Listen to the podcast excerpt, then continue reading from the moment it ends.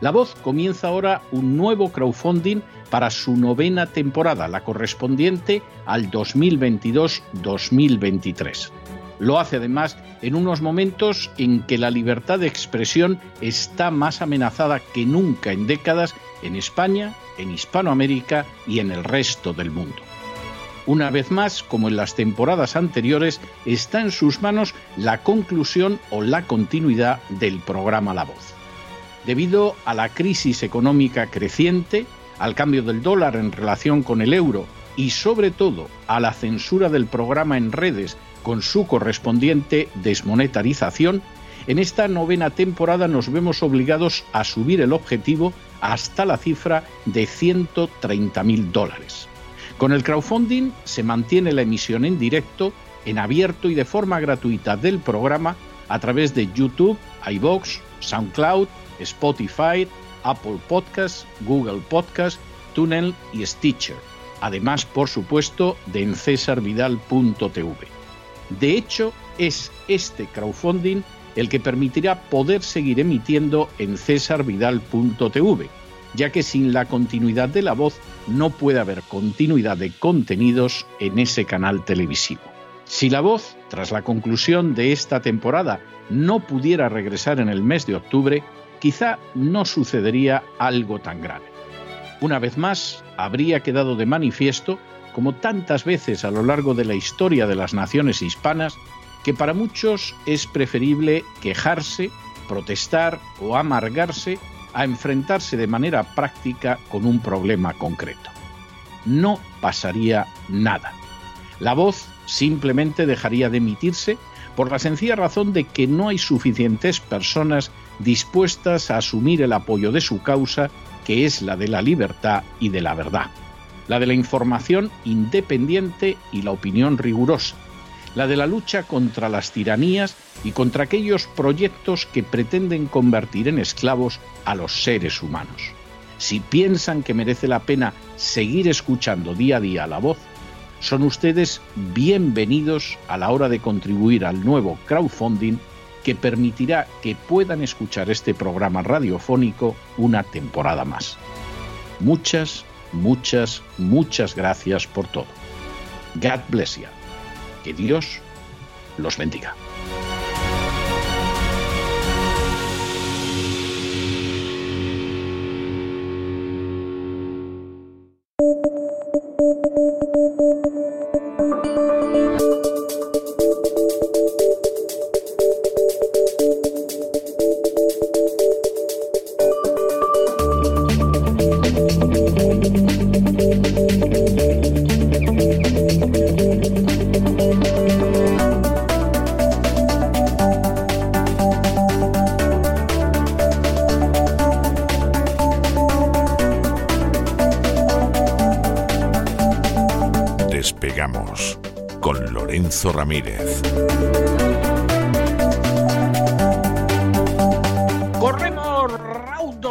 Hacia nuestro avión, atravesamos el umbral, nos tiramos en plancha sobre los asientos, nos abrochamos los cinturones,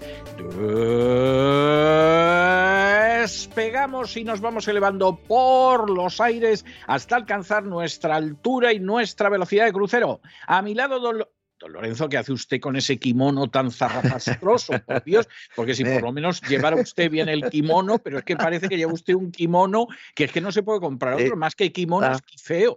En fin, buenas noches, ¿qué es lo que pasa hoy? Buenas, cada día supera usted las introducciones. Muy buenas noches, don César.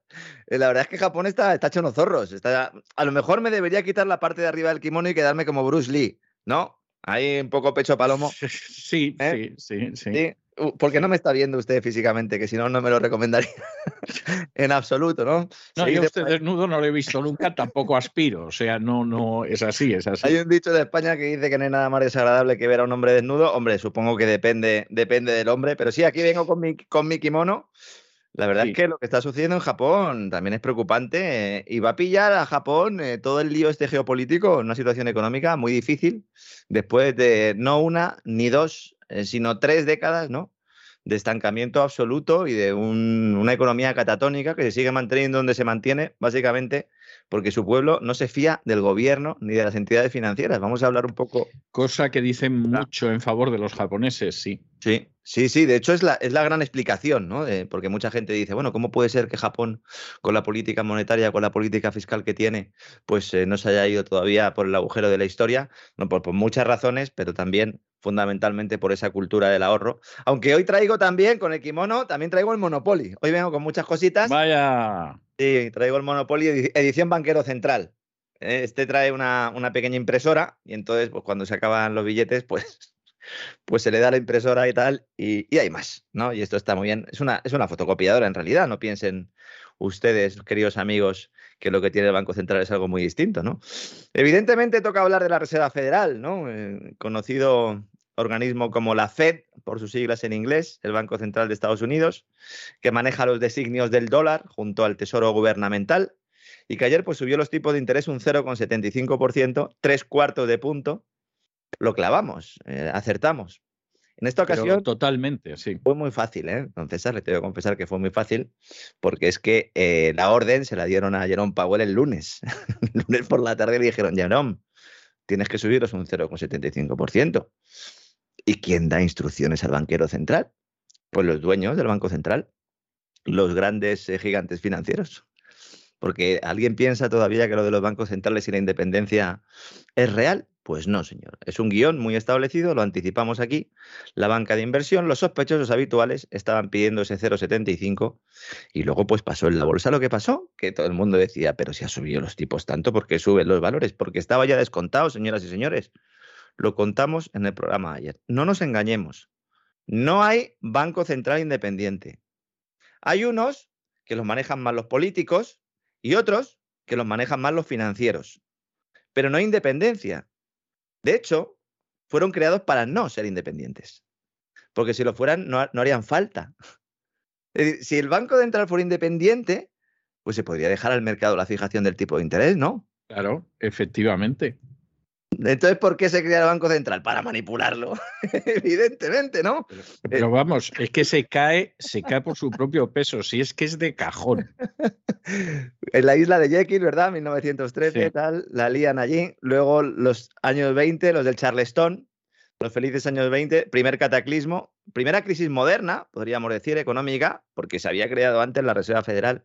Hay otros casos en Inglaterra con el Banco de Inglaterra, también siglo XVII, siglo XVIII, pero yo creo que así, ¿no? A nivel un poco más mundial y desde que Estados Unidos ya estaba ahí en la cima, luego la Segunda Guerra Mundial ya se puso del todo, pero podríamos decir que los últimos estertores del Imperio Británico, ¿verdad? Ya Estados Unidos estaba diseñando lo que iba a ser ese modelo de crecimiento económico, de ciclos eh, con tipos de interés manipulados, que luego ya, cuando desaparece el oro, ¿verdad? Del, escenario, pues entonces ya evidentemente ya es, ancha, ancha, no ancha es Castilla, ancho es el planisferio, vamos. Fíjese que ahí fue cuando todos tuvieron que empezar a crear comisiones trilaterales, consejos exteriores. Esto hay que organizarlo de alguna manera. Sí. La cosa venía de antes, pero en ese momento dijeron, ahora, ahora ya es inaplazable. A por ello. Efectivamente, un mundo que cambia, ¿no? Eh, extraordinario libro que va a tener que sacar en una nueva edición eh, actualizada o directamente una segunda parte. No, va a haber una segunda parte. ¿Ah, ayer, sí? sí, ayer estuve hablando, me llamó mi agente ayer. Ayer justo, no, no, lo Ayer justo, además, no, pero sí que usted no lo podía saber porque no lo sabía tampoco cuando estábamos ayer con nuestro programa. Entonces, ayer tarde, tarde, me llamó mi agente para decirme que había una editorial que estaba interesada en una segunda parte de Un Mundo que Cambia y que a ver si podía ir haciendo el índice, así como el que te dice a ver si te vienes y nos tomamos un café. ahora que tiene usted tiempo, ¿verdad? exacto, ahora como se va a acabar la radio y la televisión, por, eh, sobre todo la radio, por unos meses, pues nada, te pongo a escribir un libro, oye, y si pudieran ser dos, mejor. Entonces estoy. Bueno, ¿qué supone esto para la vida de los ciudadanos? La subida de tipo de interés. Bueno, pues en Estados Unidos el coste del crédito seguirá subiendo, con ello el interés de las hipotecas, y el de los préstamos al consumo, tarjetas incluidas. Y luego, cuidado también con los países eh, muy endeudados en dólares. Eh, estoy pensando, evidentemente, en muchos países de Hispanoamérica. Van a ver cómo tienen mayores problemas para manejar sus finanzas públicas. Todo país en Hispanoamérica que esté relativamente dolarizado, verán cómo sus bancos centrales empiezan a seguir un poco esta senda de subidas de tipos, ¿no? El Banco Central de México ya, ya lo hizo en su momento, tienen que subir tipos porque si no destruyes tu moneda, porque claro, respecto al dólar, al no haber un tipo de cambio fijo, ser un tipo de cambio flexible, pues si suben los tipos de interés del dólar es como si revalorizaras el dólar respecto al resto de las divisas y si tú tienes tu deuda en dólares y estás cobrando en pesos, por ejemplo, pues entonces lo llevas clarinete, ¿no?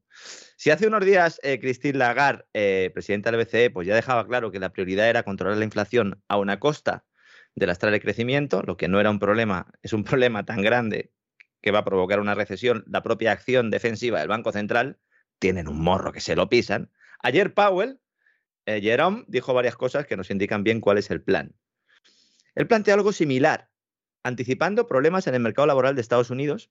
Ahora mismo Estados Unidos tiene pleno empleo, se ha producido ese fenómeno de la gran renuncia o la gran dimisión, que en España algunos intentan también decir que hay un proceso similar, no tiene nada que ver.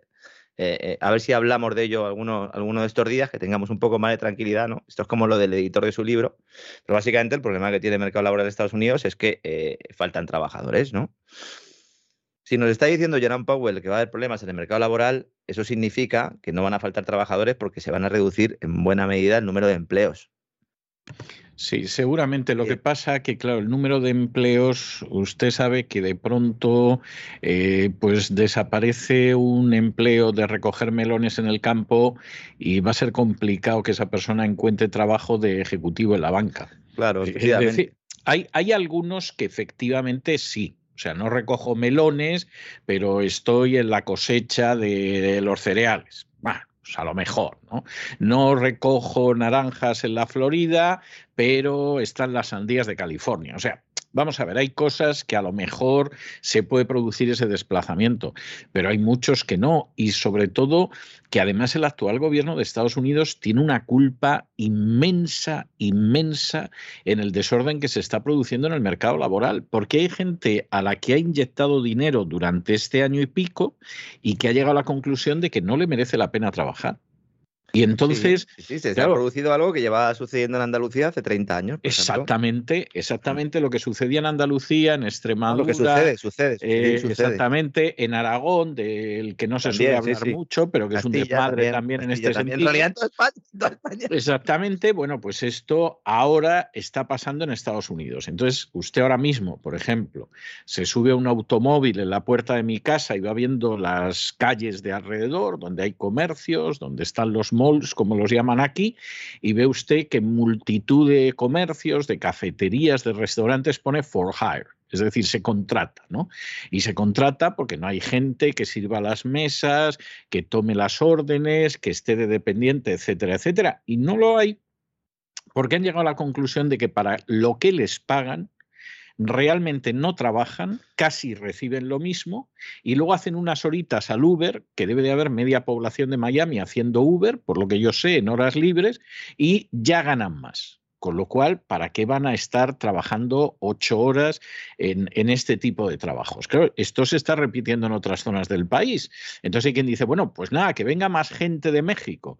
Y no se dan cuenta de que esa gente de México a lo mejor las engañan unos meses. Pero al cabo de unos meses se han aprendido también la historia y ya se dedican a no trabajar y a vivir del contribuyente. Y mientras tanto el señor Biden dándole a la maquinita de imprimir dólares. Es decir, la crisis económica con la que se enfrenta este país, que yo sinceramente creo que no se va a librar de ella, pues es una crisis económica provocada desde la Casa Blanca en no escasa medida. Y claro, luego no es sorprendente que con unas elecciones de midterm que todo apunta a que con fraude electoral incluido los demócratas salgan muy mal parados, pues claro, en un momento determinado Biden haya dicho, bueno, venga, que compren abono ruso los farmers, los agricultores, porque es que si no los agricultores mm, le van a comer los higadillos al Partido Demócrata. Y esa es la situación en la que estamos. Y es muy mala situación, pero, pero ni tiene que ver con la guerra de Ucrania, ni tiene que ver con otras cosas. Es producto directo de la pésima gestión económica de Biden y sus cuates. Sí, sí, además es que eh, hay elementos que catalizan, que pueden también servir para los libros de historia, determinar hitos concretos, pero los problemas, como hemos explicado aquí, vienen de hace mucho tiempo. Entonces ahora quieren frenar la espiral que los mismos bancos centrales han creado y lo van a hacer de forma abrupta. Eh, aunque es cierto que para detener la espiral habría que subir los tipos de interés muchísimo más, además de realizar políticas que garanticen el acceso a energía abundante y barata. Esto no se habla, no se dice mucho, pero esto también es fundamental. Eh, políticas de energía abundante y barata no es poner molinillos de viento y poner paneles solares. Eso no es políticas de energía abundante y barata, son otras políticas de energía que son políticas de energía inflacionarias. Y si se le ha mentido la gente y se le ha dicho que esto no iba a ser así, pues ahora no digan, no, es que hay una guerra, es que hay unos suministros, no, señores. Son políticas inflacionarias. Y si por el lado de la política económica y por el lado de la política monetaria tienes políticas inflacionarias, al final que tienes inflación. Es que, no hay. Y por cierto, eh, hoy en día que le gusta a todo el mundo a través de las redes sociales eh, hablar de muchos términos económicos, inflación lleva una sola C. Por favor, eh, por favor, porque es que ya hay algunos días en que, en que ya no puedo más. ¿no? Durante toda la jornada de ayer, los principales índices de Wall Street cayeron, luego repuntaron levemente para volver a caer y finalmente cerraron en verde. Se nota que la decisión estaba ya descontada. De hecho, esa fue la causa de la caída de las bolsas el pasado viernes y el lunes. Lunes negro o rojo, según los gustos, con grandes gigantes financieros poniéndose cortos, es decir, apostando a la caída de las acciones, luego comprándolas cuando caen, se las devuelven a quien se las han prestado, en muchos casos ni siquiera las tienen. Es una operación a corto descubierto, tú ni siquiera tienes las acciones, tú te comprometes con otra persona, con otra entidad, con otro agente económico a darle un determinado número de acciones de una compañía pasado mañana y entonces te pones corto, provocas la caída, luego las compras cuando han bajado, le das a la gente esas acciones y tú te llevas la diferencia. Se han forrado en estos últimos cuatro días se han forrado. Y cuando ayer sale Jerome Powell a leer el guion, si ya se lo habían escrito los mismos que habían operado en el mercado. Esto, no esto es, un, es que ni siquiera es un casino. Porque en un casino, bueno, habrá casinos que hagan trampas, pero en un casino todavía puedes, puedes ganar. Aquí no. Aquí el pequeño inversor no puede ganar porque están todas las cartas marcadas, ¿no?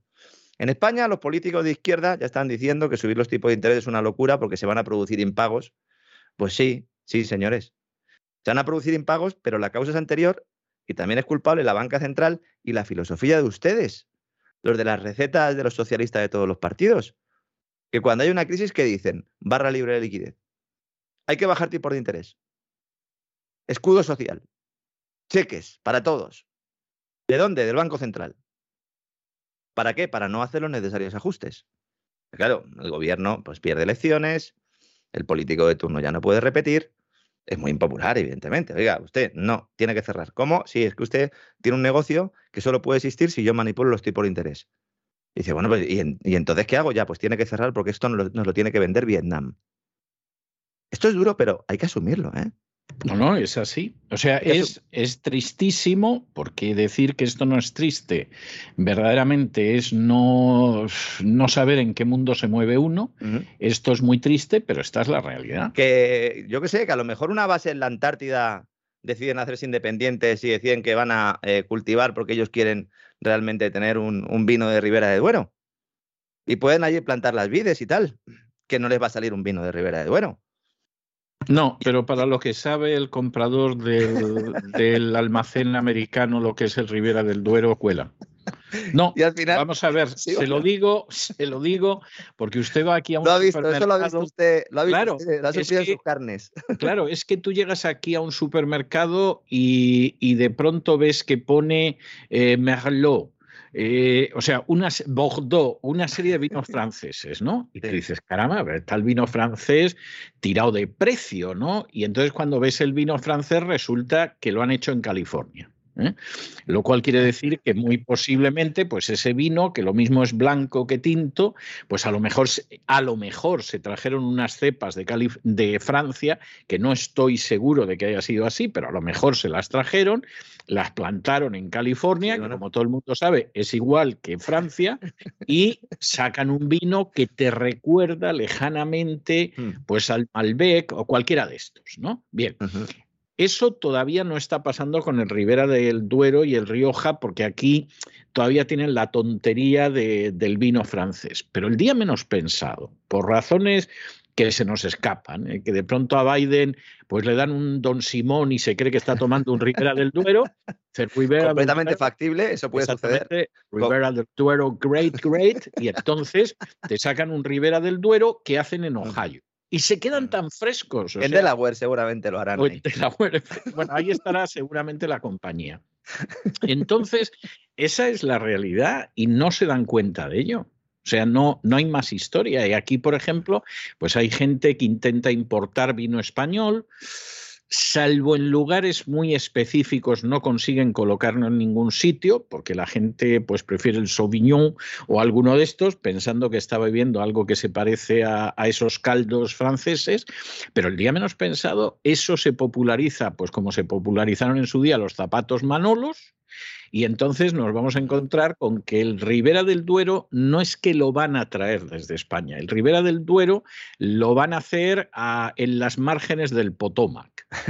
Y luego explícale tú al americano que eso no es Ribera vino, vino obelisco, se podría denominar. exactamente, sino que eso es Ribera del Potomac y no Ribera del Duero. Con la pirámide y todo, y el ojo que todo lo ve arriba, y ya sería un vino, un vino globalista. exactamente. ¿no?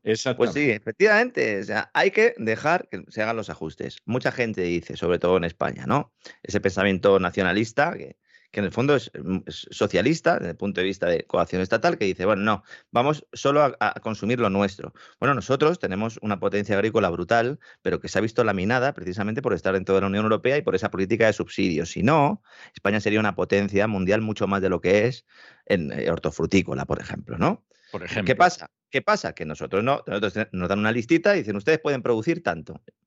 Porque es que los franceses van a producir tanto.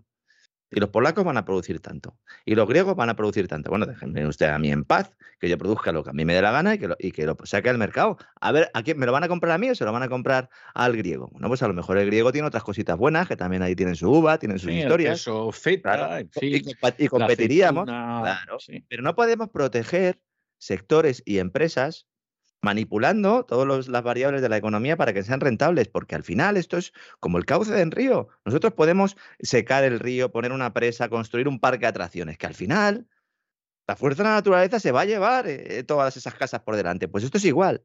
Y entonces ya no saben ya por dónde, por dónde mm, intentar coser, ¿no? Eh, eh, una gran manta que ya se nos ha deshilachado completamente. Entonces, si se infla la demanda después de cada crisis, que es lo que se hace de forma artificial, bajando tipo de interés, con los subsidios, etcétera, etcétera, ¿Qué pasa? Pues que llega la inflación, evidentemente, porque la oferta no varía. Es decir, la fábrica, aunque se puedan hacer más fábricas con tipos de interés eh, eh, eh, bajos y hay una actividad industrial, que eso lo estudia muy bien la teoría austríaca del ciclo económico, fomentas que en las partes más lejanas al consumo haya una estructura industrial que en realidad no reclaman los consumidores porque se ha manipulado ese tipo de interés y cuando ya llega al mercado llega un momento en el que la inflación es brutal, porque realmente ese es el proceso económico, pero al final llega la inflación. Lo venimos diciendo años, llegará. ¿Se ha roto la cadena entre tipo de interés e inflación? No, llegará, tarde o temprano. Es una ley como la gravedad que no se puede eludir. En Estados Unidos, hay mucha gente que dice, bueno, esto es una crisis de oferta. Porque claro, entonces no, no, podemos actuar desde la demanda, porque la Reserva Federal, al final, al actuar desde la demanda, lo que hace es reducir nuestra capacidad de compra. Vía inflación primero y luego con tipos de interés. Dice, no, su dinero vale, vale menos y además si va al banco le voy a cobrar un interés mayor pero la oferta, lo que sería el PIB real, no se ha contraído. Ahora mismo la oferta de Estados Unidos está por encima de los niveles anteriores a la pandemia. Lo que se ha multiplicado es el gasto nominal, la demanda, vía políticas de estímulo excesivas. Por eso, algunos llevamos tiempo diciendo, hay que reducir la deuda. Porque cuando llegue la inflación y suban los tipos de interés, la deuda cuesta más. Y entonces llegan los impagos. Pero es que esto es lo que tiene que suceder. Yo entiendo que es duro, pero es que ahora ya no se puede hacer nada. De hecho, la Reserva Federal y el Banco Central Europeo no están actuando del todo como tendrían que actuar porque entonces sí que, sí que provocan un apocalipsis. Aquí nadie ha hecho caso. ¿Por qué? Porque en realidad el sistema monetario actual, basado en esa emisión de dinero sin respaldo real, es un modelo en el que cada euro, cada dólar, cada yen que se crea es deuda ya de por sí, es deuda de otro. Entonces, efectivamente, efectivamente. Entonces es un sistema de dinero-deuda, con eso es con lo que hay que acabar. Eso es lo que genera las crisis las expansiones artificiales y luego las recesiones. Pero es que en los últimos tiempos, lo que han decidido los globalistas, las élites mundiales, han decidido quitar la recesión del ciclo económico, provocando otra expansión más. Y ya llega un momento de que eso es como el yonki que ya ha ido ya a todos los sitios, ya no le vende nadie. Y bueno, pues va caminando, ¿no? Bajo el sol, ¿eh? por una carretera desierta, ¿no?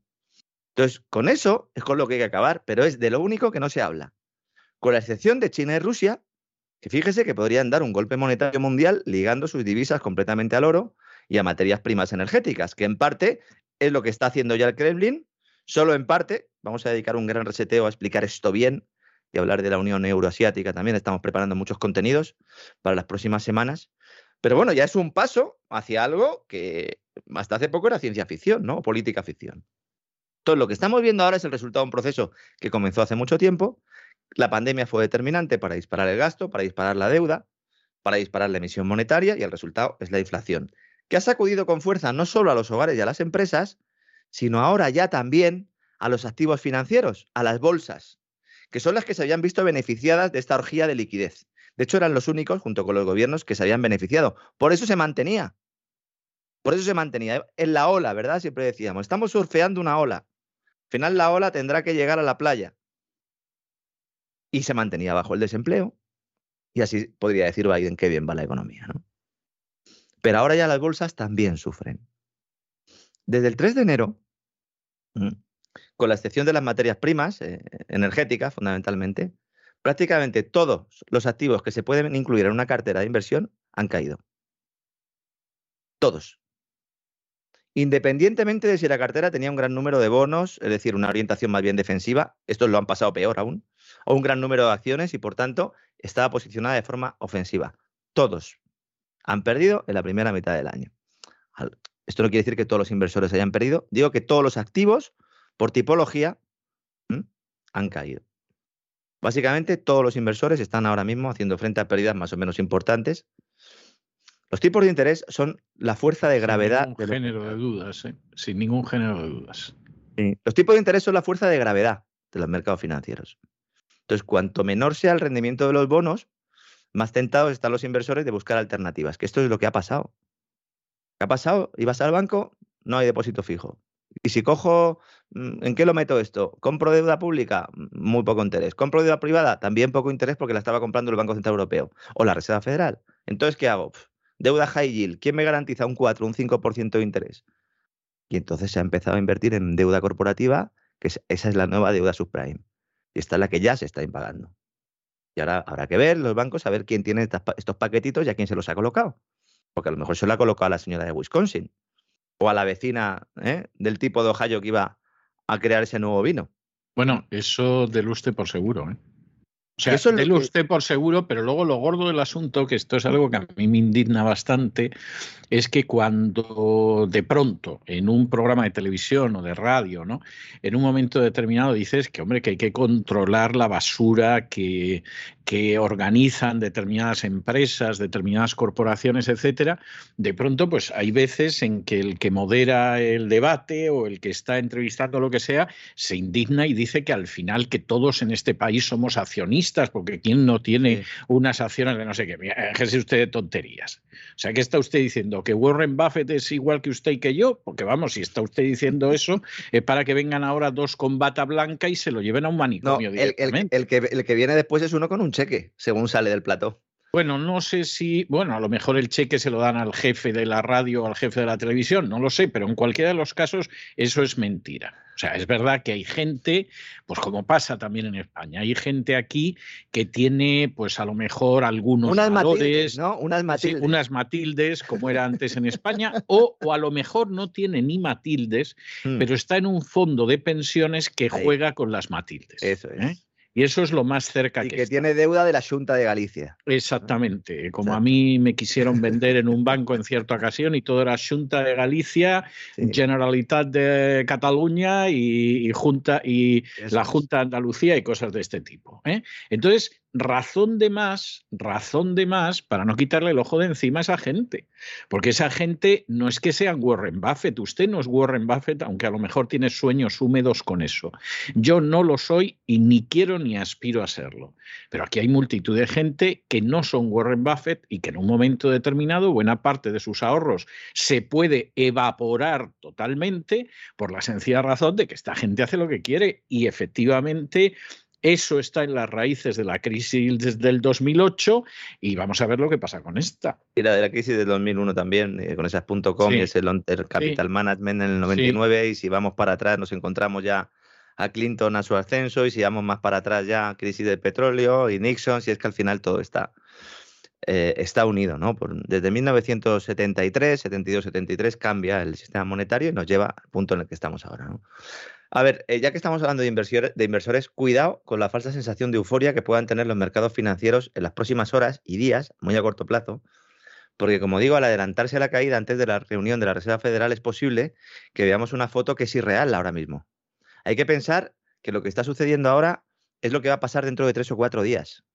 Yo entiendo que esto es difícil de asumir para muchos, pero es que eh, hay información, ya no es que sea privilegiada, es que los grandes están moviendo eh, toda la maquinaria y tanto en operaciones eh, como la que he contado antes, como en la propia dirección de la Reserva Federal. Es decir, BlackRock asesora a la Reserva Federal, pero con un contrato. O sea, tiene un contrato para asesorar a la Reserva Federal y decirle lo que tiene que comprar y cómo.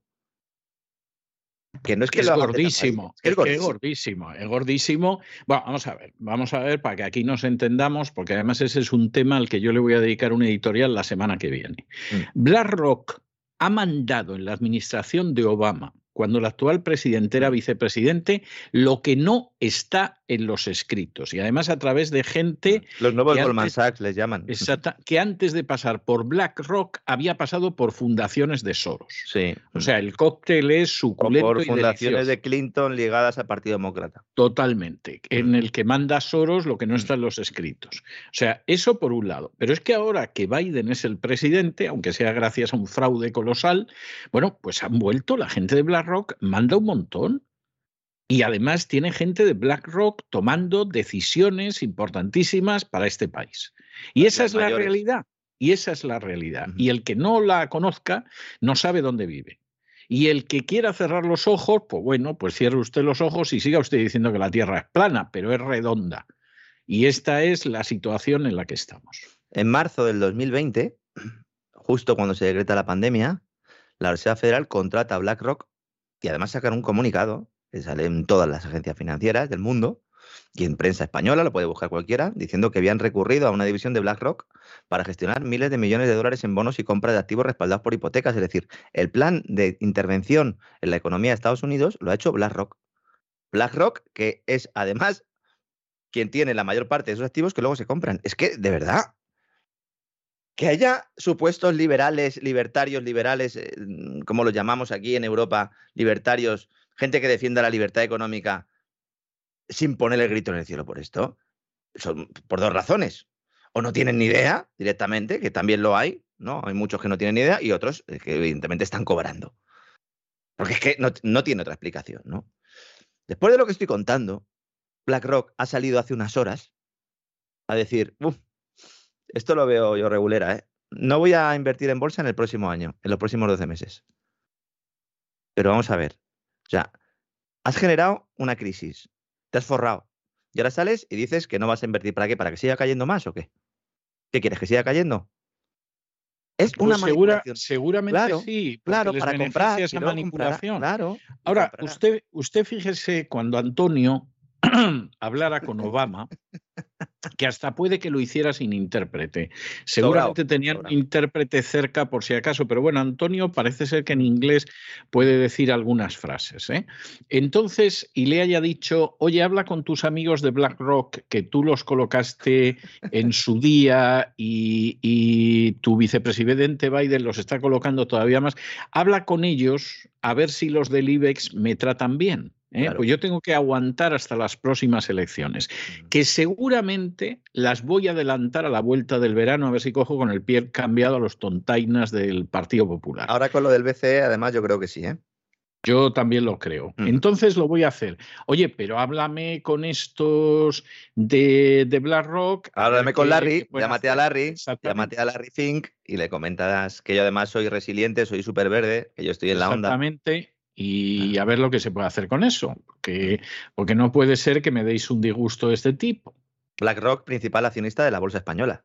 Bueno, y de no pocos medios de comunicación. exactamente. Y, y, cuando, no solo teniendo acciones, sino teniendo su deuda.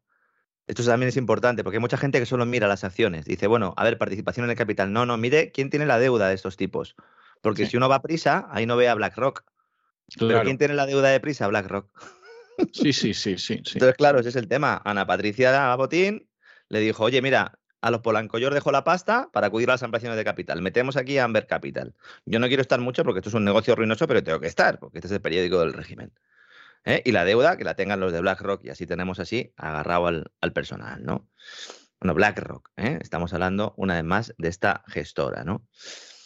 Insisto, cuidado con esa falsa sensación de euforia, porque ahora mismo eh, no es que el mercado esté para profesionales, es que no está ni, ya ni para los profesionales, ¿no? Eh, Jerome Powell dijo ayer que la próxima reunión que tendrá el Consejo de Gobierno de la Reserva Federal en julio, la subida de tipos volverá a ser otra vez del 0,75%. Hace dos semanas él dijo que subiría medio punto eh, ayer y otro medio punto en julio. Ahora ya dice 0,75. ¿Por qué? Porque se lo ha dicho JP Morgan y Goldman Sachs. Públicamente, BlackRock supongo que en privado. En sendos informes que comentamos aquí, además. Dentro de todo este jaleo de cifras, porcentajes, activos financieros, habrá alguno ya en su casa que dirá, mira Lorenzo, con el calor que hace y lo que me estás contando, eh, explícamelo fácil. Bueno, hay un mensaje sencillo que explica lo que está ocurriendo y seguramente lo van a agradecer a aquellos oyentes que no estén muy habituados al lenguaje económico. Lo que está haciendo la banca central de todo el mundo, excepto la china y la japonesa, es destruir la demanda. Van a destruir el poder de compra de los hogares, la demanda a crédito. Entonces, los bienes que hay que comprarlos a crédito se van a ver resentidos. Por eso, cuando escucho a gente que dice que no hay ningún problema inmobiliario, ve al banco, pide el crédito dentro de un par de meses, a ver qué te dice como casi todo el mundo tiene deudas, pues casi todo el mundo se ve afectado. Igual que antes, cuando bajaban los tipos, casi todo el mundo se veía beneficiado. Por eso se hacía. Para que luego fueran ustedes a la urna. Yo sigo votando con un cromo de butragueño cada vez que voy. ¿A quién le viene bien esto? No me sorprende, ¿eh? aunque yo conozco, por ejemplo, partidarios de la Pantera Rosa.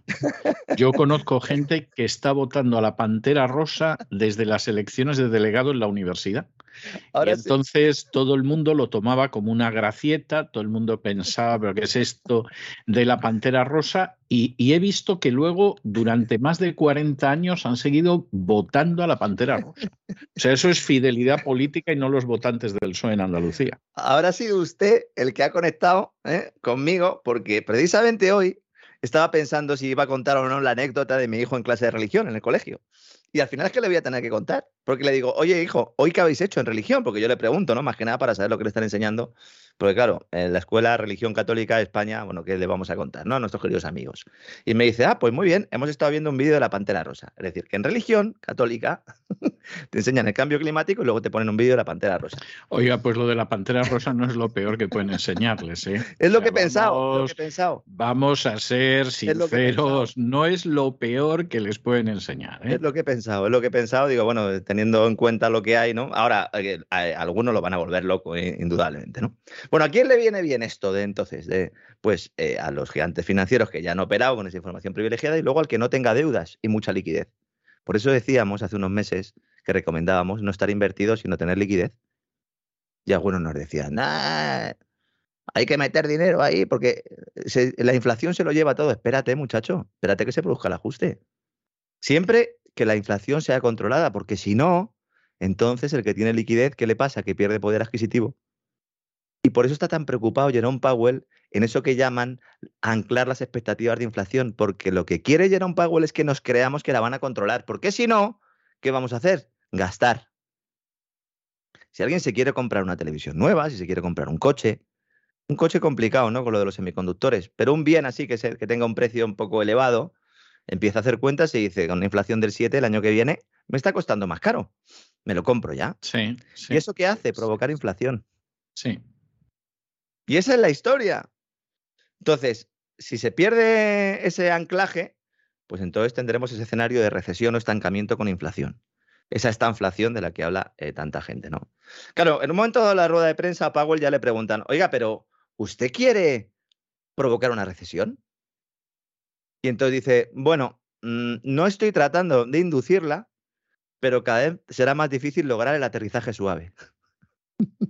Lo cual es fantástico. ¿eh? O sea, ¿usted qué quiere? ¿Que le pegue la cirrosis al primo Andrés que no para de traerle botellas de vino? Hombre, no, tampoco quiero yo que le dé esto al primo Andrés, pero, pero realmente yo lo que quiero es que cuando le dé ya sepamos que le va a dar. Se queda, y se queda tan pancho. Pero el mismo tiempo, además, el piloto que nos lleva diciendo todo el viaje tranquilos, a ver, aterrizaje suave. Bueno, primero no, no, habría aterrizaje y seguiríamos volando para siempre. Luego dice, no, bueno, vamos a hacer un aterrizaje suave. Y ahora ya dice, lo estoy viendo difícil, ¿eh? Dice, los acontecimientos de los últimos meses han aumentado el grado de dificultad de lograr ese aterrizaje suave. Dice, yo de verdad que amo las ruedas de prensa de Powell porque es que dice, dice lo que piensa muchas veces y eso es un problema para un banquero central, ¿no?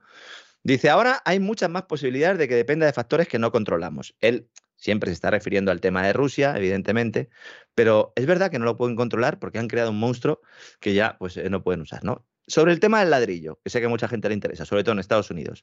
Dice, estamos pendientes de ver en qué medida esta subida de tipos afectará a la inversión residencial, al precio de la vivienda. Dice, pueden seguir subiendo durante un tiempo debido a las, debido a las limitaciones de oferta. Pero después no. Y eso es lo que no dice el señor Powell. El euro se desplomaba frente al dólar, el dólar sigue ganando eh, posiciones Estamos ahora mismo, bueno, es que estamos ya prácticamente en el par, euro-dólar, niveles no vistos desde el año 2003, prácticamente desde la entrada en el euro, ¿no? Luego le preguntan, dice, bueno, entonces, eh, ¿nos podemos quedar tranquilos? Y dice Powell, dice, no sabremos si podremos controlar la inflación. Ese es el mensaje que dice al final. Muchacho, cállate ya, no, no lo digas, aunque lo pienses, no lo digas. No sabremos si podemos. Y luego dicen que este tipo lo que da es confianza. Pues no sé, dará confianza pues supongo que en su casa, ¿no? A lo mejor le prepara unas cenas estupendas, ¿no? Eh, lo dudo mucho también, ¿no? ¿Y en Europa qué pasa? En Europa está todo el mundo pendiente, se está, está huyendo el dinero de la deuda europea, huyendo sell-off, todo el que tiene bonos y tal europeos que tenía todavía y que no había hecho caso a BlackRock, que como contamos aquí y usted en un editorial dijo hace unos meses que Europa ni tocarla con un palo, ¿se acuerda, verdad, don César? Dijo, va Me acuerdo que van a quebrar. perfectamente de ese editorial, porque en ese editorial hasta amenazaba con la quiebra a Francia. ¿eh? O sea, ya no España e Italia, que España e Italia las daba por, por condenadas. No, no, hasta Francia. Es que Francia es la tapada de todo esto, señores. Francia es la gran tapada. Mm, Ahora, fíjese usted, posiblemente porque Macron, a pesar de mm. que es un globalista hasta, hasta las meninges, eh, no debe estar tranquilo del todo. Fíjese usted que tanto él como los mandamases de Alemania y de Italia han estado hablando estos días de atrás con Putin. Por supuesto, a ese, a ese menaza trois eh, no invitaron a Antonio Sánchez, ni de broma, en absoluto. Antonio Sánchez suplicó a Obama, por lo que más quieras tú, negrito del alma, eh, que vaya yo con estos tres y formamos un cuarteto a ver a Zelensky, pero a Zelensky han ido a verlo el italiano, el alemán, el francés y, por supuesto, no el español. O sea, esos antiguos chistes de un inglés, un francés y un español, bueno, pues aquí es un italiano, un alemán, un francés y el español se queda en casa. Un italiano, que mucha gente dirá, bueno, ¿y por qué va un italiano? No es que vaya un italiano, es que va Draghi. Es que es Draghi. No se trata solo de Italia. A Draghi se le pone ahí para ser el pivote. Pero el pivote que está tomando decisiones por encima del canciller de Alemania, que es un muñeco. El gobierno semáforo es un, y el pivote, trapo y el pivote que además aspira a ser secretario general de la OTAN en lugar de Antonio. O sea, Antonio, no sé si le van a dar un trabajo de conserje en el Parlamento Europeo o algo así, pero, pero lo de secretario general de la OTAN lo tiene muy lejos. Antonio es que no le queda más remedio que ganar las elecciones en España o ganar las elecciones en España. Claro, porque Antonio tenía una bola, una bola extra, un balón de oxígeno, que es cuando había dicho el, eh, las reglas fiscales, había dicho la Comisión Europea. Dice, bueno, tranquilos, en 2023 no hay que volver a cumplir las reglas de déficit y las reglas de deuda. Es decir, pueden ustedes seguir gastando, aunque ingresen récord, ustedes están gastando más de lo que están ingresando récord. Bien, pueden seguir haciéndolo, porque no les vamos a pedir que vuelvan otra vez a esa ortodoxia, entre comillas, que tampoco lo es, en 2024. Y entonces Sánchez dijo, ah, pues ya está, todo el monte es orégano, puedo hacer otros presupuestos más o menos ahí para ganar unas elecciones. Me lo ponen perfecto, ¿no? A huevo, como se dice vulgarmente, ¿no? Pero claro, ahora cuando ha venido el fin de la compra de activos del Banco Central Europeo y las primas de riesgo se disparan y todo el mundo empieza a vender deuda española, por eso está subiendo la rentabilidad de la deuda española, todo el mundo empieza a venderla, llegan las alarmas y entonces se habla del tema de la fragmentación y de una nueva herramienta para rescatar a España, para rescatar a Italia y de alguna manera, como digo, también a Francia. Y esto cambia por completo. ¿Por qué? Porque habrá contrapartidas y eso es lo que se está negociando ahora. Está ya claro el mecanismo, dicen que es un nuevo mecanismo, no es ningún nuevo mecanismo, es el de siempre, es decir, se va a coger dinero de nueva creación y se va a comprar deuda española, se va a deuda de los países que tengan una prima de riesgo muy elevada. Y contablemente esto se va a hacer, pues cuando venza un bono alemán, cuando venza un bono eh, danés, pues entonces se cogerá, se cogerá ese dinero, un bono comprado por el Banco Central Europeo, se cogerá ese dinero el Banco Central Europeo e irá metiendo dinero. ¿Cuánto? Porque claro, se dice, no, es que el plan este de compra de activos son 1,75 billones de euros y claro, con esto tenemos suficiente para ir rescatando, ¿no? Claro, en el lenguaje del banquero central se explica como dar flexibilidad, ¿no? Que es como lo dicen ellos, ¿no? Pero al final, ¿cuánto dinero hay? ¿Cuánto dinero va a ir venciendo? Pues son unos 200.000 millones. Y aquí ya la cosa está fea, porque es que España tiene 1,5 billones de deuda. Entonces, claro, por mucho que tú quieras comprar activos con 200.000 millones, mmm, no llega. Sobre todo porque tienes que comprar de otros países también, ¿no? Según Societe General, que ya ha hecho un estudio de cuánto va a recibir cada uno, el Banco Central Europeo va a conseguir unos 300.000 millones de euros en total con todo, los podría meter. ¿eh? Los podría meter en deuda española e italiana. Claro, aquí la cuestión es, ¿a cambio de qué? ¿A cambio de qué? Esta herramienta antifragmentación es el embrión del que ya venimos hablando algunos meses, junto al Next Generation EU del nuevo Tesoro Europeo, que acabará con la soberanía fiscal de los países de la eurozona. Hay mucha gente, eh, cuando presentaba el programa esta mañana, he puesto eh, pues los principales temas que íbamos a tratar en las redes sociales, lo he puesto esta mañana para que la gente supiera un poco cuál iba a ser el menú de hoy. Y hay mucha gente que me ha contestado y me decía, Lorenzo, pero dices eh, que se va a crear un tesoro europeo como si fuera algo malo. Es algo bueno, ten en cuenta que así nuestros gobernantes no van a poder seguir siendo manirrotos y que los países del norte nos van a meter en verdad. Ese mensaje nos lo hemos tragado, pero es profundamente falso. Los países del norte no van a meter a nadie en vereda. Los países del norte lo que van a hacer, lo primero de todo, es eh, obligarnos a subir los impuestos aún más de forma salvaje y a reducir el gasto de forma salvaje. Y eso no es un plan de reforma fiscal. Eso es un plan de extracción absoluta. ¿Qué es lo que hace el Fondo Monetario y el Banco Mundial? Váyanse a ver las recetas del Fondo Monetario.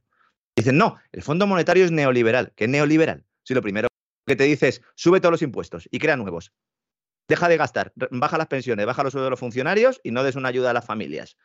Pues, ¿y para eso hace falta ser de Fondo Monetario Internacional? Para eso hace falta ser simplemente mala persona. Pero algunos es que ya vienen de serie. Si a nosotros nos intervienen del todo, es decir, si perdemos eh, completamente la soberanía fiscal, es verdad que no tendremos ni a Montero ni a Montoro en el Ministerio de Hacienda, pero lo primero que van a hacer es sablearnos. Privatizarán playas, habrá eh, subidas de impuestos, masivas, habrá un desmantelamiento completo de todo lo que es el estado de bienestar o del bienestar del Estado, menos de la estructura burocrática, que esa será intocable. Porque lo es siempre. Ellos no se van a quitar los privilegios, nos los quitarán los demás. Por eso cuidado con los falsos cantos de sirena, de decir, no, renunciamos a nuestra soberanía porque nosotros somos muy malos y los de fuera somos, son muy buenos. Bueno, pues entonces para este viaje no hacía falta alforjas, ¿no? ¿Para qué vamos a votar entonces? ¿O algunos van a votar? ¿Para qué defendemos esa supuesta democracia y todo esto? Habría que dar una vuelta mental a todo esto, ¿eh? insisto. Sobre todo a aquellos que todavía eh, pues les cuesta ¿no? Eh, aceptar este mensaje. ¿no? Y un mensaje también que ha causado cierto pánico, por, no, por no decirlo de pues, con paños calientes, porque la verdad es que ha sido así, es una supuesta comunicación oficial del Banco de España diciendo que hay que tener en casa el dinero para afrontar los gastos de 6 a 12 meses, los gastos totales de una economía doméstica. Ha habido varios medios digitales que han aprovechado y han sacado titulares apocalípticos. Todas las noticias eh, parecen sacadas de una misma fuente que eh, no he podido determinar porque parecen sacados de una nota de prensa o comentario del Departamento de Comunicación del Banco de España y bueno, pues les he pedido públicamente que me dijeran algo. No me han contestado. He logrado eh, pues un poco ir rascando para ver cuál era el origen ¿no? de esa información porque ha salido publicada en los últimos tres o cuatro días, pero yo he encontrado informaciones prácticamente iguales en, otros medios de comunicación digitales en mayo, es decir, hace un mes y, y, 15 días, y otras parecidas hace un año. Entonces, eh, aquí hay mucha confusión y me gustaría aclararlo. El Banco de España no dice que haya que tener eh, efectivo en casa eh, pues para afrontar los gastos de 6 a 12 meses. Lo que dice es que como máximo recomienda no tener en casa más dinero que el que fuera necesario para afrontar 12 meses de pagos. Que es, que es un matiz no pequeño y de no escasa relevancia. Es totalmente relevante. De hecho, cuando uno lee las informaciones primeras, ve que al final el Banco de España lo que recomienda, en realidad, es ni siquiera tener ese dinero en casa, sino tenerlo en un banco y no tenerlo invertido en nada. Es decir, tenga usted liquidez para seis o doce meses de pago. Es que, es que esta es la historia. Vamos a ver, la gente, ¿cómo ha interpretado esto? Como que el Banco de España nos está diciendo, por si hay un follón gordo, ten dinero en casa. ¿Eh? Y entonces la gente ha dicho, oh, aquí viene un follón gordo, no sé qué. Y el Banco de España está diciendo todo lo contrario. Ni se le ocurra a usted tener dinero en casa que tiene que seguir dentro de los bancos. ¿eh? O sea, es exactamente el, deje usted el dinero en el banco, ¿eh? no lo saque. Como mucho, mucho, tenga usted eso en casa, pero procure no sacarlo del banco. O sea, exactamente todo lo contrario. es verdad que usted lo saca del banco, no se lo podemos quitar. Sí, pero claro, todo esto lo he descubierto yo porque he empleado pues unas horas, eh, que es algo que el que recibe la noticia en su móvil, pues ni se lo plantea, lo ve publicando en un medio de comunicación, según el Banco de España, además en varios medios de comunicación, y le da la credibilidad directamente, y no es así.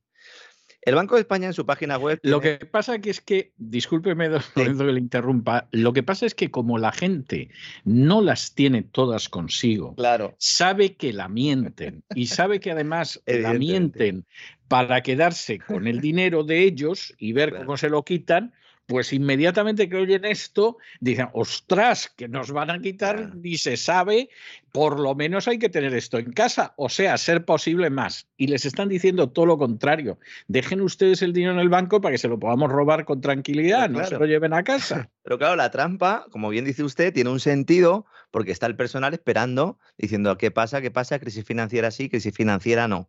Sobre todo, pues muchos, los que nos escuchan a nosotros y que por eso, pues también pues, me han enviado estas peticiones de información, lo cual entiendo. En la, en la página web del Banco de España hay una parte donde habla del efectivo y ahí pues intentan curarse en salud diciendo que el efectivo es muy importante, etcétera, etcétera. Yo todos esos documentos los tengo guardados para cuando eliminen el efectivo sacarlos y decir lo que decía antes el Banco de España y lo que dice ahora, porque el objetivo final es eliminar el efectivo como hemos contado aquí en numerosas ocasiones, no solo del Banco de España, sino de los gobiernos. Bueno, España, eh, en, la Ley 11-2021 de medidas de prevención y lucha contra el fraude fiscal, ya estableció el límite absoluto de pagos en efectivo por mil euros. Es decir, que no se puede pagar más de mil euros. Y no vale pagar un bien que valga más de mil euros con mil euros y luego con una tarjeta o lo que sea. No, no, tiene que ser todo ¿eh? el, el, pago del bien que sea inferior a mil euros para hacerlo así. Si no, eh, te multan. Es más, multan a los dos al que paga y al, y al que recibe, pero si uno de los dos denuncia al otro, ese se libra.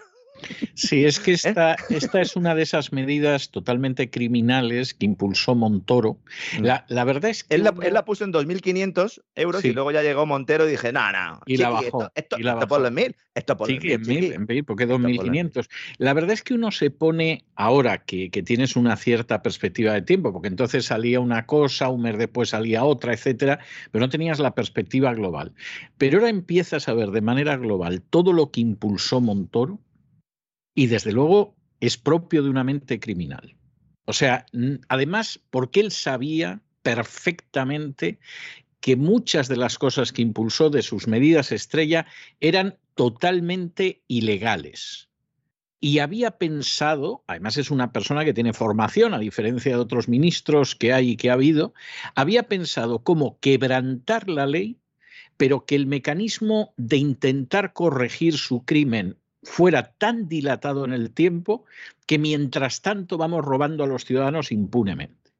O sea, es algo, y, a medida que lo analizas, insisto, desde una perspectiva jurídica, porque desde una perspectiva política es obvio, pero cuando lo vas viendo desde una perspectiva política, es el personaje que se ha pasado al bando del mal. O sea, este es el gran abogado, el gran fiscal que ha perseguido a los criminales y de pronto un día dice, yo dejo de ser fiscal y trabajo para la mafia.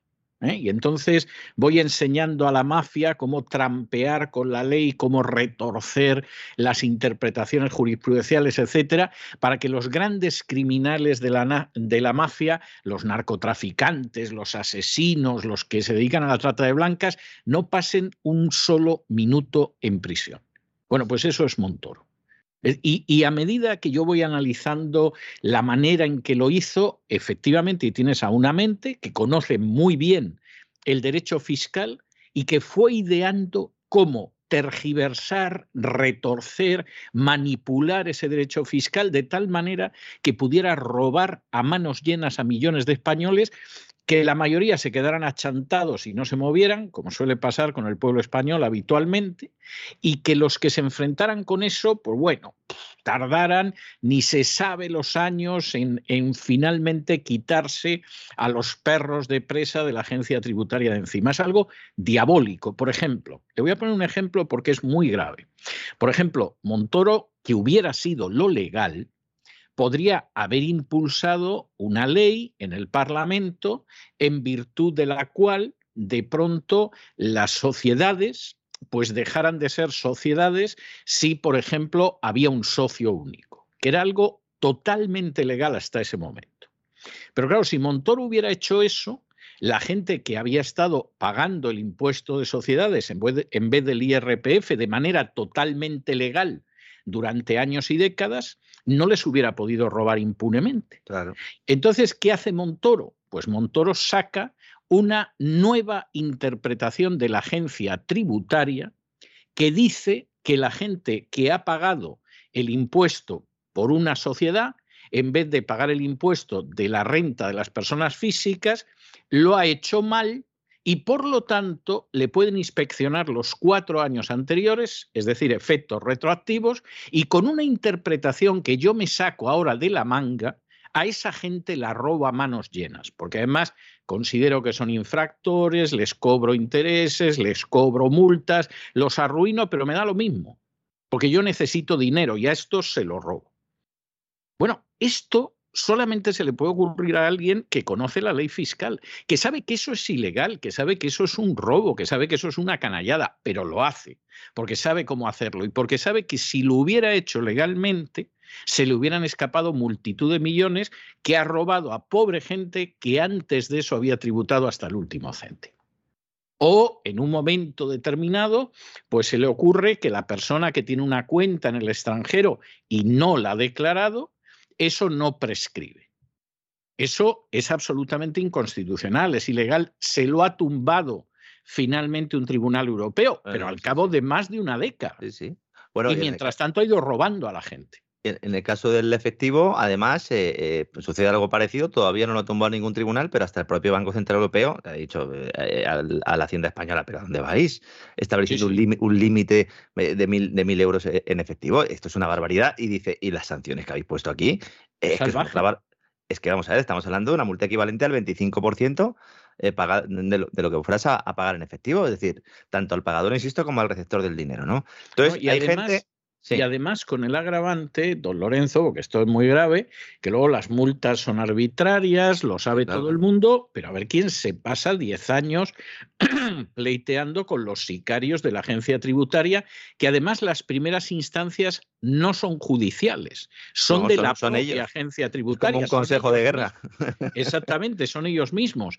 Y para terminar lo de arreglar, en determinadas causas esto llega al Supremo al Constitucional y no tienes ninguna garantía de que te vayan a dar la razón aunque la tengas, como pasó, por ejemplo, con los bancos. Lo más seguro es que den la razón al poderoso en contra de aquel que verdaderamente tiene razón y que al final tengas que ir hasta la justicia europea. Es que esto es extremadamente grave. O sea, esto es típico de una república bananera, en este caso monarquía bananera, habría que decir. Pero, pero esa es la, la realidad. Y entonces, entre estas medidas, que son verdaderamente criminales, pues está la de que Montoro durante bastante tiempo temió que España llegaba a un corralito cosa nada sorprendente teniendo en cuenta quienes les habían precedido y la política económica que desarrolló él junto con Guindos. Y entonces, por si hay un corralito, que la gente no saque el dinero del banco, la gente no puede tener dinero en casa. Pues si tiene dinero en casa, sobre ese dinero no podemos meter nuestras inmundas zarpas. Claro, Montoro es un tipo que tendría que estar en la cárcel. Y es un tipo al que no le ha llamado ningún juez a declarar, a pesar de que él reconoció ante el Tribunal Supremo que era él el que había ordenado dar dinero a los golpistas de Cataluña para dar el golpe. Además se metió en directo para toda España. Lo, vio Totalmente, yo vi esa declaración. O sea, yo vi la declaración y dije, vamos a ver, si esto fuera un tribunal medianamente serio e independiente, ahora... Se lo llevan esposado, claro. Exactamente, ahora mismo el fiscal pediría que de esto se dedujera testimonio y este señor que no salga de la sala salvo esposado. Claro, efectivamente, ¿no? Yo entiendo, entiendo, entiendo el pánico del personal. luego llega Montero, lo baja a mil euros el tema del efectivo. Claro, la gente dice, ¿qué pasa? Que no nos quieren dejar sacar el dinero. ¿Por qué? Porque efectivamente hay un problema bancario. Hay un problema bancario, pero no hay un problema eh, bancario hoy. Es decir, hay un problema bancario que arrastramos desde hace mucho tiempo. Claro, si en mitad de todo esto sale, hablando usted del mal, sale otro representante del mal denominado Bill Gates en la CNN en las últimas horas y dice, yo me quedo alucinado, ¿eh? dice, yo recomiendo tener fondos para mantener el nivel de vida y los gastos de una empresa o de una familia durante 12 meses. ¿Pero qué pasa? Pues esto, esto no es lo que está diciendo el Banco de España. Pero vamos a ver, ustedes, claro, ¿este mensaje de dónde sale realmente? Porque es que a lo mejor el mensaje no está saliendo ni siquiera desde un punto de vista español.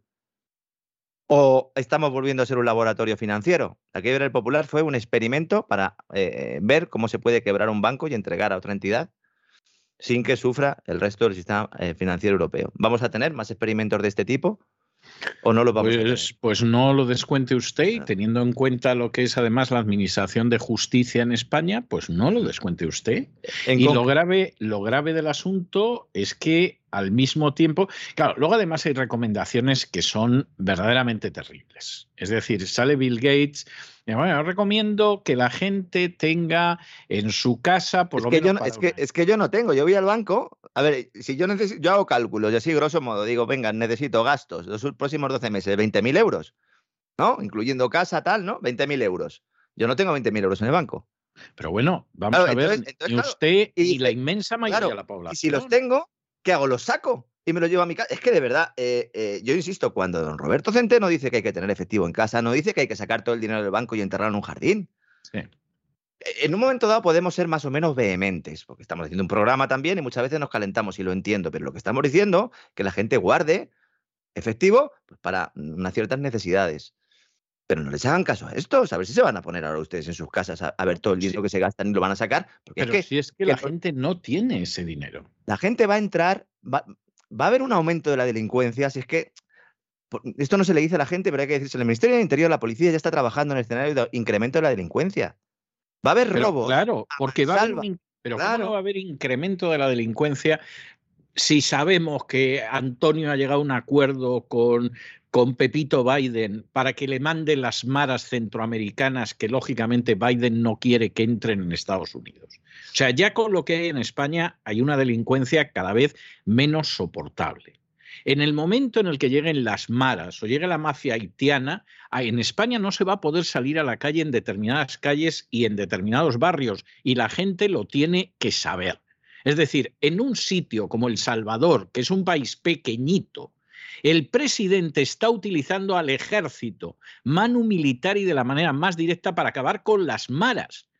En España, en el momento en el que lleguen, olvídense ustedes de salir a la calle en determinadas partes del país. Y en medio de esa situación, en el momento que se sepa que la pobre gente tiene dinero en casa, en el colchón, en un calcetín o donde sea, van a ir a por esa gente. Vamos a ver hace apenas unas horas que a un sujeto que robó a 19 ancianos, que se dice pronto, que por cierto venía de África, bueno, pues este sujeto, nada, está tan campante y tan feliz un personaje a 19 ancianos, pero alguien se imagina lo que va a ser la situación en España.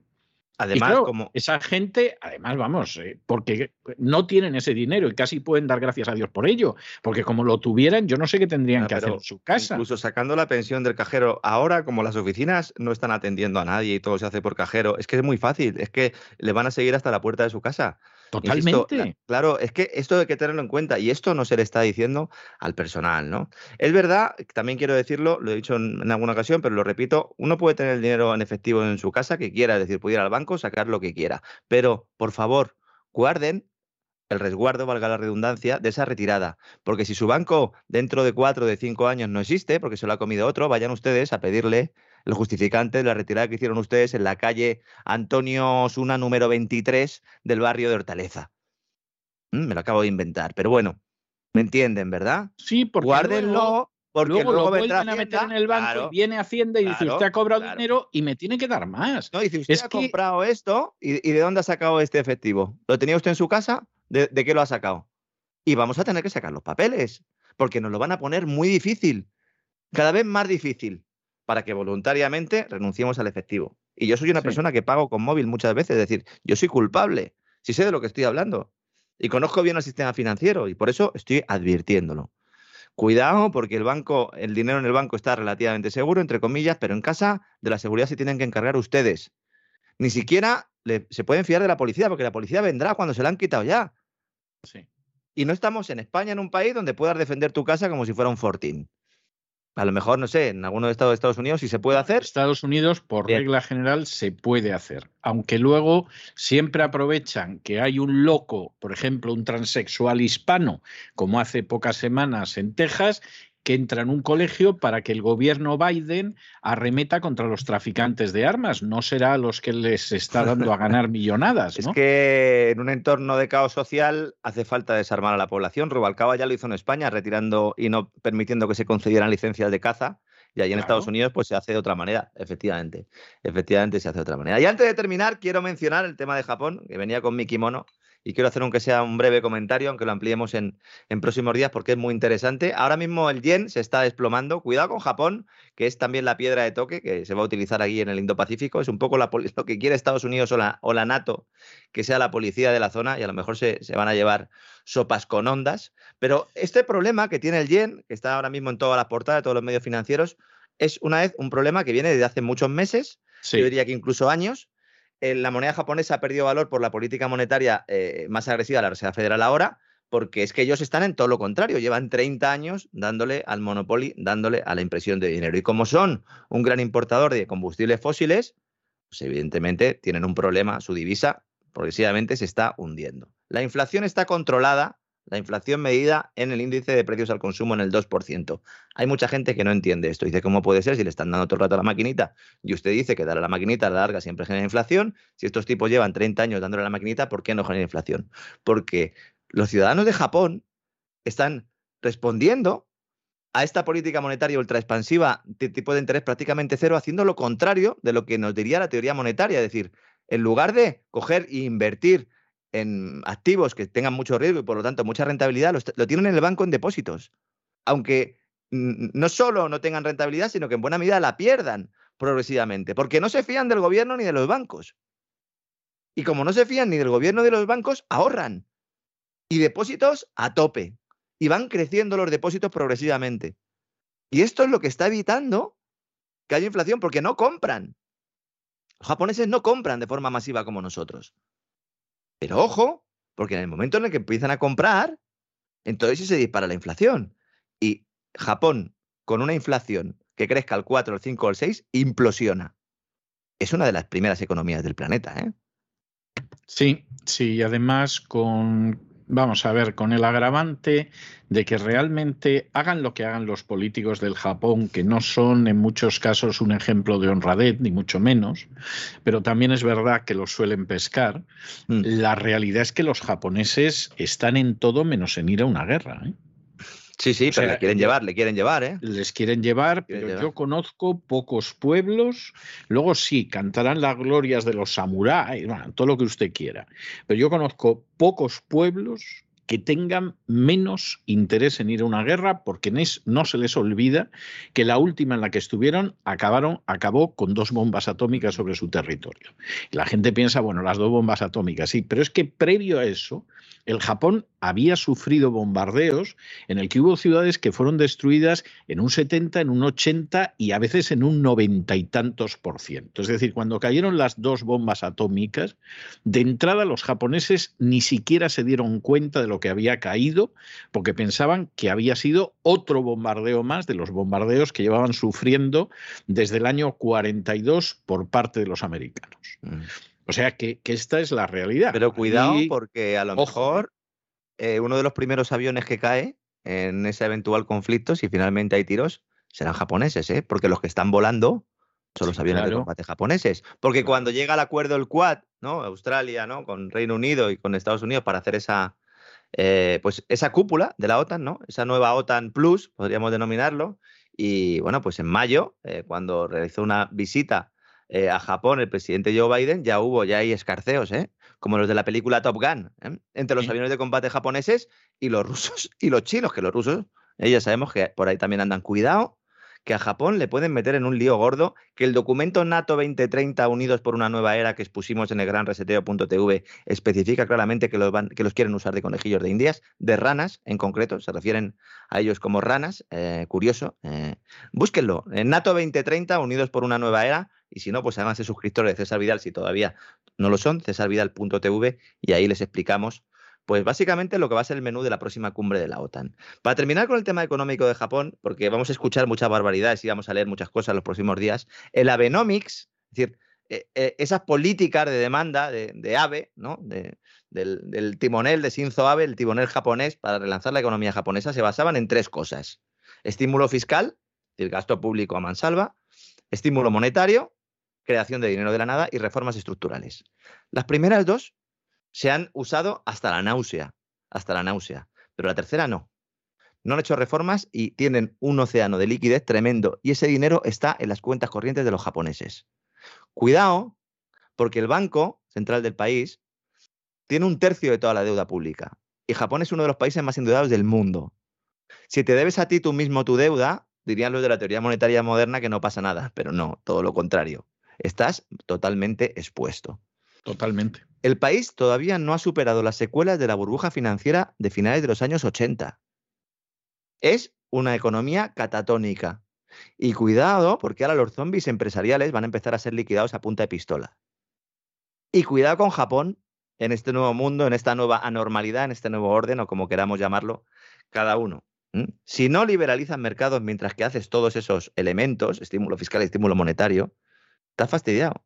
Ahora llega el cambio de ciclo económico global y a ver qué pasa con ese yen en esa guerra de divisas mundial que bueno, pues que yo creo que va a ser lo más relevante en los próximos años.